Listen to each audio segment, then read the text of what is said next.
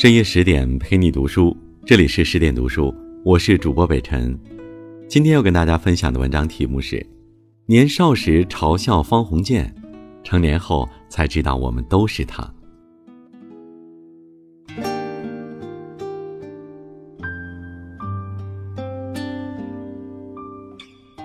这是我第三遍看《围城》，第一遍看《围城》，年纪太小，勉强读完。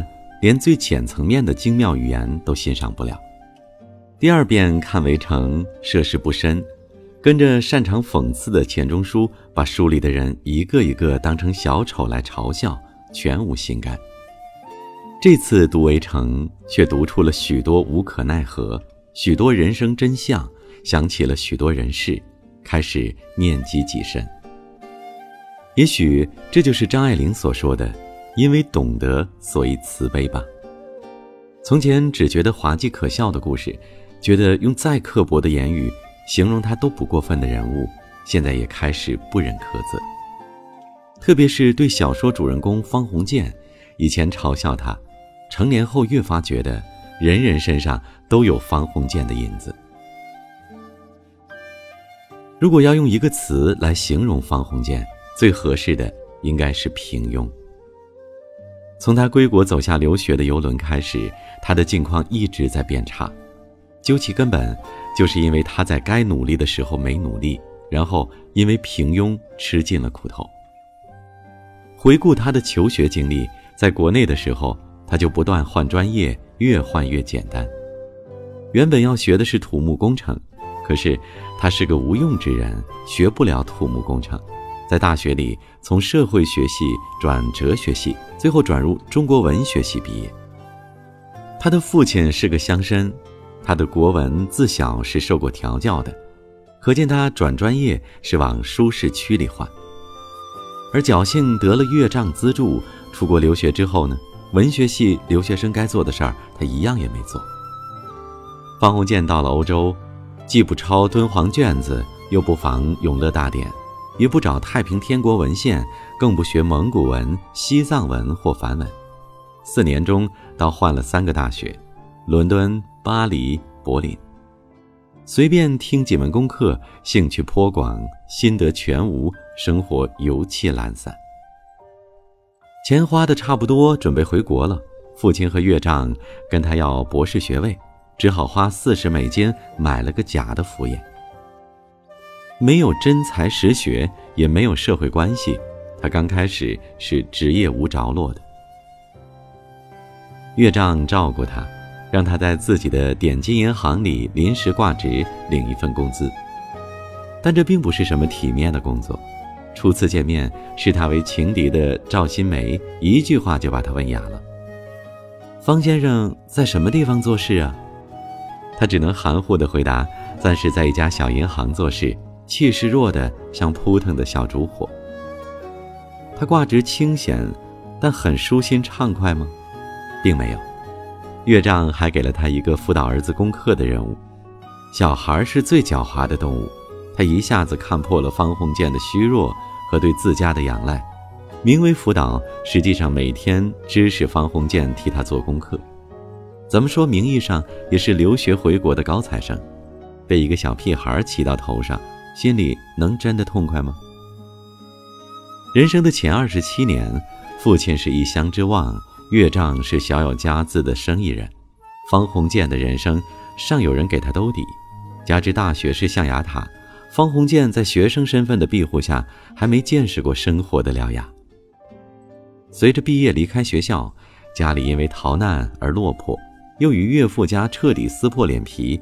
再也无人为方鸿渐兜底和提供庇护，他的不思进取、荒废学业，终于在他进入真实职场后展现出后果。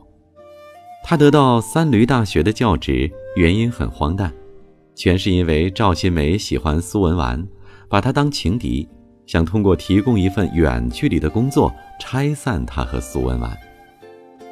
校长高松年在电报里原本许诺给方的是教授职位，可是却发现方是自己开来的学历，并没有学位，只是个各国游荡的游学生，也并非学政治的，没资格当政治系的教授，最后安排他教伦理学，给了副教授的职位。方虽然不忿，也只能逆来顺受，任人摆布。说到底，就因为他太过平庸，根本没有其他选择，自然在职场毫无议价能力。伦理学课不属于任何系，方地位尴尬。教伦理学之后，他是最被学生看不起的老师。他课教的烂，也管不住学生，学生只不过把他的课当成混学分的捷径。后来，孙柔嘉被学生欺负，方又接替孙教基础最差的学生学英文，结果被同事韩学玉暗算，撺掇学生告状，上书学校要求替换老师，方差点提前丢了工作。先不说小人作祟，如果方自身实力过硬，业务精熟，就不至于被揪到错处。学生把他改卷子的笔误和忽略罗列起来，证明他英文不通，没资格教英文。他何至于自己看得面红耳赤？人家赵新梅是政治系的系主任，可是他的英文水平甚至公认超过英文系系主任刘东方。方留学四年，竟连语言关都没过。这次学生造反事件只是给了方鸿渐一个小羞辱，那最后所有人都得到续聘，只有方被解聘，更让方颜面扫地。婚后，孙柔嘉对他的评价很恰当，替各系打杂，教授都没爬到，连副教授都保不住。方鸿渐很狼狈地离开了三闾大学，又在赵新梅的推荐下成了一家报社的资料室主任。这是一个比较边缘的部门，工资不高，他每个月赚的钱竟然只有妻子孙柔嘉的一半，也很大程度因为这个缘故，在家庭生活中，他处处受孙柔嘉辖制。你说方鸿渐是草包吗？他也不是草包，他什么都通那么一点，甚至算得上是个知情知趣的人。我想起了猎豹移动创始人傅盛的一句话：“成功的对立面不是失败，而是平庸。”方鸿渐和多数普通人何其相像，在该努力的时候没有好好努力，在该积蓄力量的时候得过且过，不肯吃奋斗的苦。最后因为平庸吃尽了生活的苦。高中的时候没有全力以赴，高考分数很普通，进了一所不怎么样的大学。进了大学，当一天和尚敲一天钟，在宿舍打游戏追剧，逃课请室友帮忙上课点名和吃饭，荒废时光，虚掷青春，既没有好好读书争取好成绩，也没有寻找社会实践机会充实简历，然后。到了找工作的时候，在人才市场简历被人挑挑拣拣，没有了学生身份的庇护，普通的家境也不能继续再为你的人生兜底，开始直面真实残酷的竞争。当然，最后总归会有工作，但平庸的人也只能进平庸的公司、平庸的平台，拿平庸的薪水。进了公司也不十分卖力，号称有三五年工作经验。实际上不过是一年的工作经验，重复用了三五年的情况十分普遍。然后越来越困顿，越来越觉得处处受掣肘，直到被生活打趴在地上。所有不得意的人身上都有方鸿渐的影子。为什么大多数人宁愿吃生活的苦，也不愿吃学习和奋斗的苦呢？这是人性。正如知乎的高赞答案所说，大概是因为懒。学习的苦需要主动去吃，生活的苦，你躺着不动，它就来了。狼狈离开三闾大学之后，方鸿渐再次见到了赵新梅，也再次见到了苏文纨，两次重逢都让方鸿渐深受刺激。重见赵新梅，方鸿渐所受的刺激是心态层面的，他所感受到的碾压是心理上的。赵新梅在重庆混得风生水起，进了国防委员会，来信中颇为得意，一扫因与有夫之妇传绯闻而连夜出走的狼狈。赵新梅可能是围城里最真诚、最好的一个人，待方鸿渐这个朋友真诚至极。他并没有因为方鸿渐的失意而瞧不起他，也没有因为自己的得意流露出任何优越感，而是极其体贴的。给了方鸿渐当时最需要的帮助和建议。首先是劝方鸿渐在旅途中就结婚，因为他知道方孙两家都不宽裕，而回家办酒请亲戚朋友吃酒开销不小，且孙柔家有未婚先孕的隐患，如果当真如此，在当时的社会背景下，对两人的声誉都是大大不利的。其次，结婚要花钱，赵新梅问钱够不够，他肯借，可是方鸿渐说借了要还的。赵新梅就干脆以结婚贺仪的方式赠送了一笔款子给方鸿渐。第三，知道方鸿渐失业，他介绍方鸿渐到他以前工作的报馆当资料室主任。更难得的是，并没有以恩人自居，而是说了这么句话给方鸿渐台阶下：报酬虽然不好，你可以兼个差。赵新梅是世上难得的真朋友。可是方鸿渐还是不自在了，这种不自在是心态层面的。见完赵新梅回家的路上，方鸿渐思绪很多。一个人应该得意，得意的人谈话都有精彩。譬如新梅，自己这一年来牢骚满腹，一触即发，料想人家也未必爱听自己牢骚，留心管制，像狗戴了嘴罩，谈话都不痛快。这一切是境遇不同造成的。生活顺遂得意的人，内心自信，在谈话中思维活跃，不时有高论妙论。他们容易跳脱，容易有趣，容易妙语连珠。而境遇糟糕的那一方，内心自卑，所以嗫嚅犹豫，不敢高谈阔论，像狗戴了嘴罩。方鸿渐再也不是原先那个没有家累。手头宽裕的单身贵族和青年才俊了，轮船上小费一给就是几百法郎，三百块钱的皮衣买下来眼睛都不眨一下的生活一去不复返。先不论真实的斤两，至少在社交场合，那时的他是与赵新梅势均力敌，可以分庭抗礼的。但现在的他灰头土脸，职场一败涂地，前途一片暗淡。在春风得意的赵新梅面前，首先在心理上就成了一个矮子。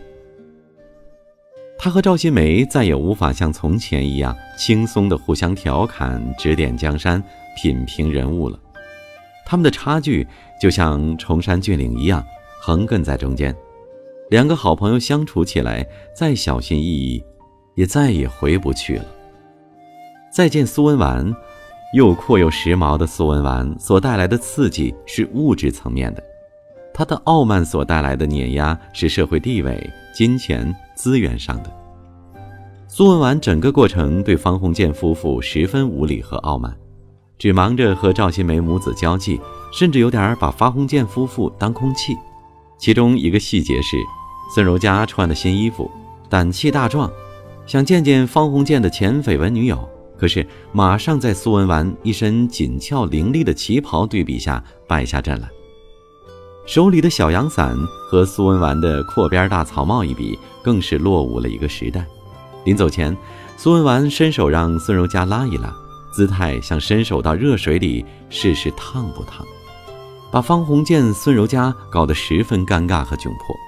受了怠慢，连带着妻子受辱。方鸿渐回家的路上，心情非常郁结。两年前，不，一年前，跟他完全是平等的。现在呢，他高高在上，跟自己的地位简直是云泥之别。就像新梅吧，程他瞧得起，把自己当朋友，可是他也一步一步高上去，自己要仰攀他，不比从前那样分庭抗礼了。可偏偏这种涉及到自尊的郁结是最不可与人言说的，所以方鸿渐的心情像关在黑屋里的野兽，把墙壁狠命的撞、抓、打，但找不到出路。方鸿渐重见赵苏所受的刺激，恐怕每个人一辈子都要经历那么几次。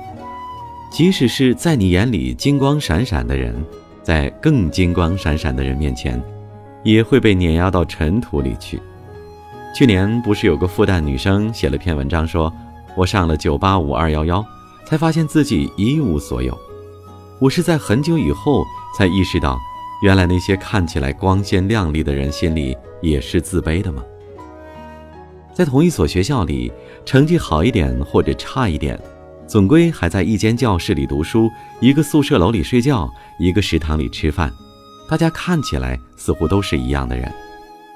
可是，在社会这所大学里，成绩好一点或者差一点，那就是过着截然不同的生活。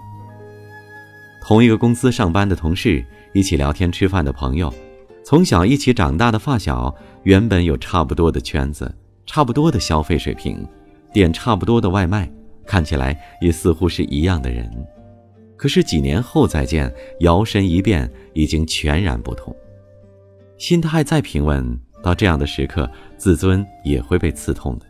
有人说，同一个起点的人，拉开差距，三年现端倪，五年渐渐拉大，十年基本定格局，然后出现马太效应，混得好的越来越好。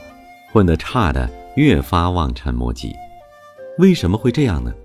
有时候是因为同一起点本身就是一个错觉。赵新梅和苏文纨的家境非落魄小乡绅的儿子方鸿渐可比，方不过侥幸得了岳丈的资助，有了留学背景，才有机会与这些人结交。刚开始的平等原本就是方鸿渐的错觉。想到这一处，你灰心不灰心？沮丧不沮丧？还有的时候，差距拉开是因为做错了，选错了，错过了最佳的学习和积累时机，选错了行业，选错了公司，选错了岗位，选错了城市，选错了伴侣，一步落后，步步落后，一步错，步步错，再想赶上已万万不能。没有把握好发展机会，最终变成同龄人中的失败者。怎么办呢？暗下决心，迎头赶上吗？通常比较少，恐怕更多的人会像方鸿渐和孙柔嘉一样，通过某种自洽的逻辑，把受伤的自尊心按下去。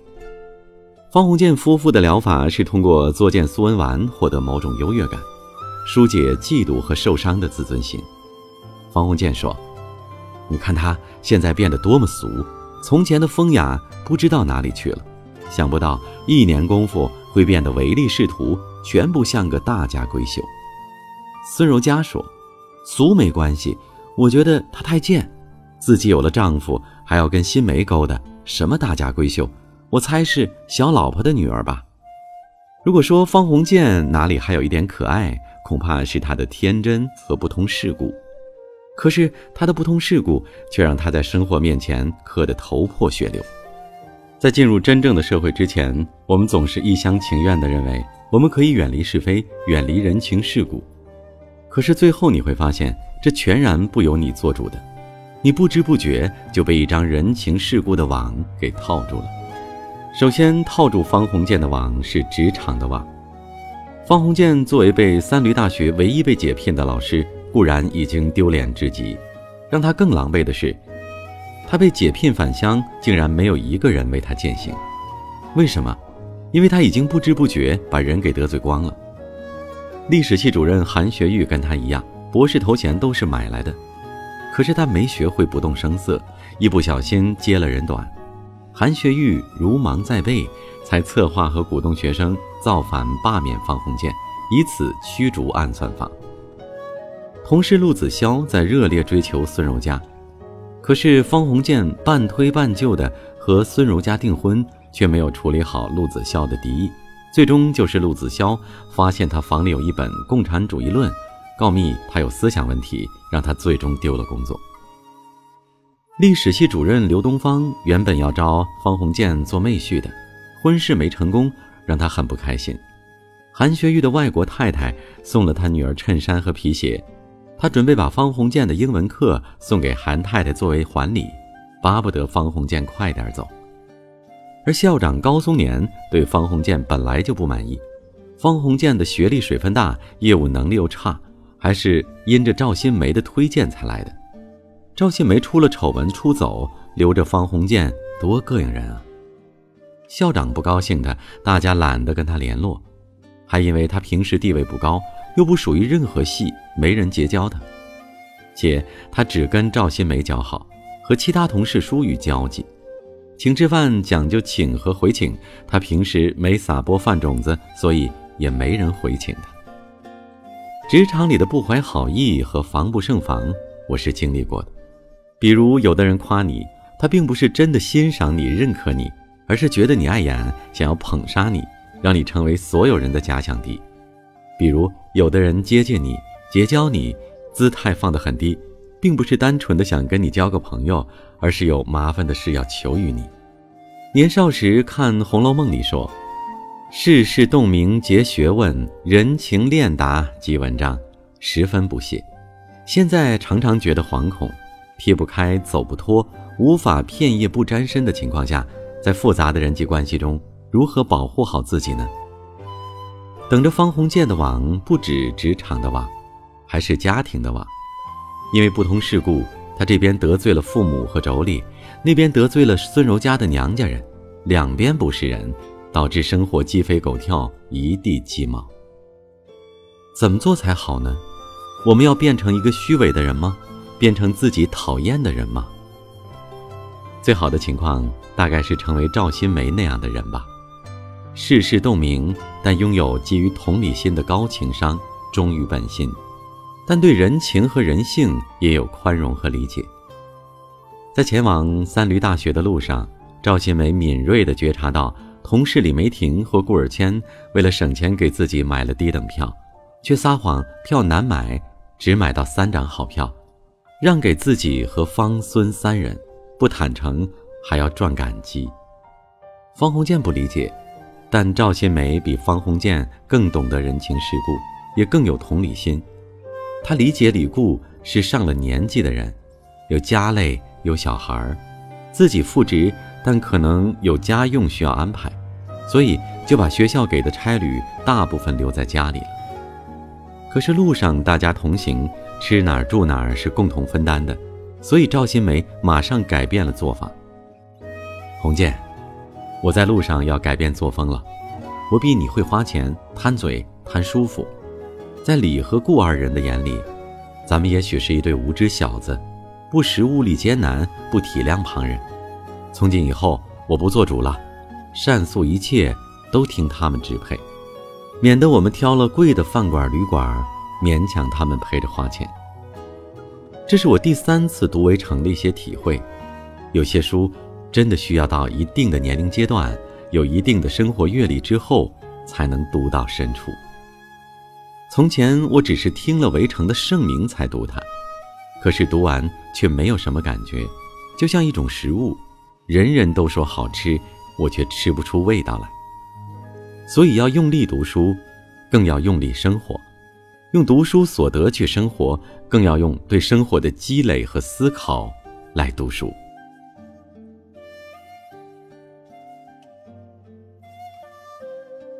好了，今天的分享就到这里。更多美文，请继续关注十点读书，也欢迎把我们推荐给你的朋友和家人，一起在阅读里成为更好的自己。我是你们的朋友主播北辰，如果想找到我，可以关注北辰的个人微信公众号。北辰在找你，北辰的抖音号是北辰在找你的首字母。我在首都北京，祝各位晚安，吉祥。我们明天见。